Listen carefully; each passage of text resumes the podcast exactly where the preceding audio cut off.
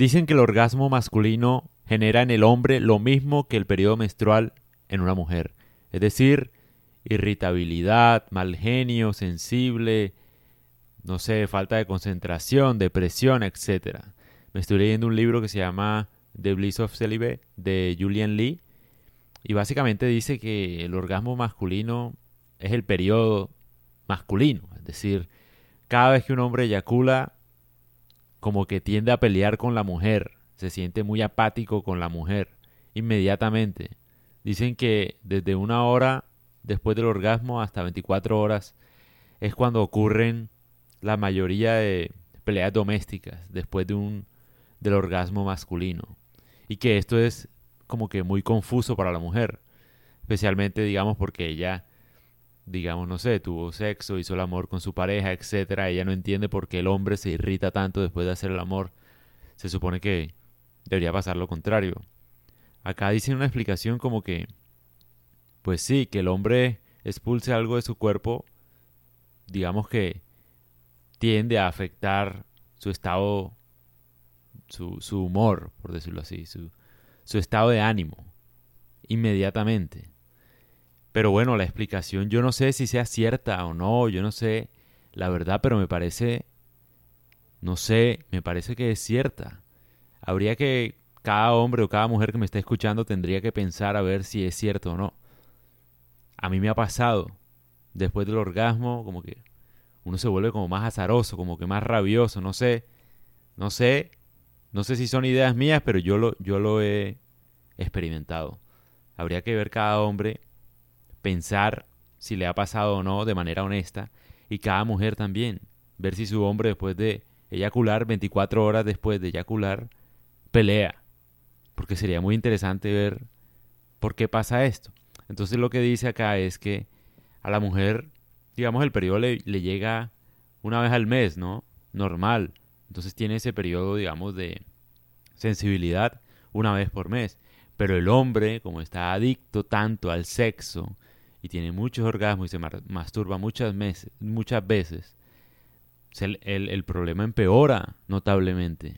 Se vuelve una vaina crónica, según lo que entiendo. Entonces como que el hombre de alguna manera entra en un estado crónico crítico, donde todo el tiempo está impaciente, está adicto, está como que no, no tiene balance, está agitado, está deprimido, está necesitado, etc.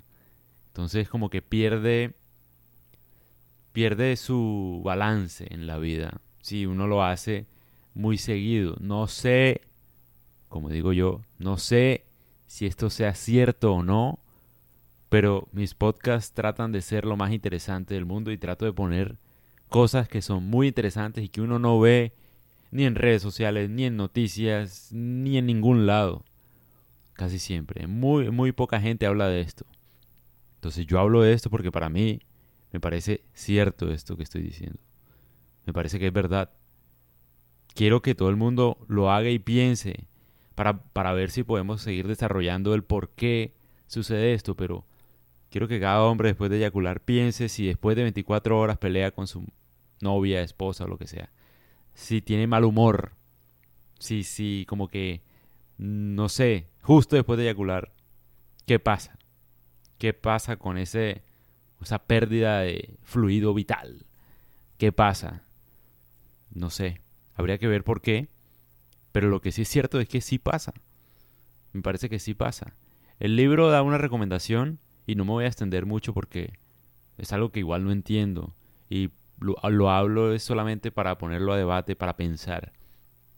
El libro dice que el máximo que un hombre debe, pues, eyacular al mes, lo máximo, es una vez al mes, como la mujer, que le llega el periodo una vez al mes. Porque en ese estado el hombre es psicológicamente inferior a la mujer. Algo así, muy interesante. Muy muy interesante. Pues para no sentir esa sensibilidad. Y a las mujeres les conviene que el hombre no eyacule tanto, según esto, porque el hombre va a tener mucha más disposición, eh, va a ser mucho más amoroso, va a tener mucha más paciencia con, con los hijos, con los niños, con ella misma, si no eyacula tan seguido. Van a disminuir las peleas de algún modo. según esto. No sé si esto tiene que ver algo con el taoísmo, no sé la verdad, pero me parece muy interesante. Por favor, si, si no sé, deberían probarlo. A ver qué les parece a ustedes, si es cierto o no. Y si no, pues no hagan caso a lo que estoy diciendo. Porque igual esto yo no me lo inventé. Pero sí vale la pena. De pronto mejoran las relaciones de pareja, uno no lo sabe.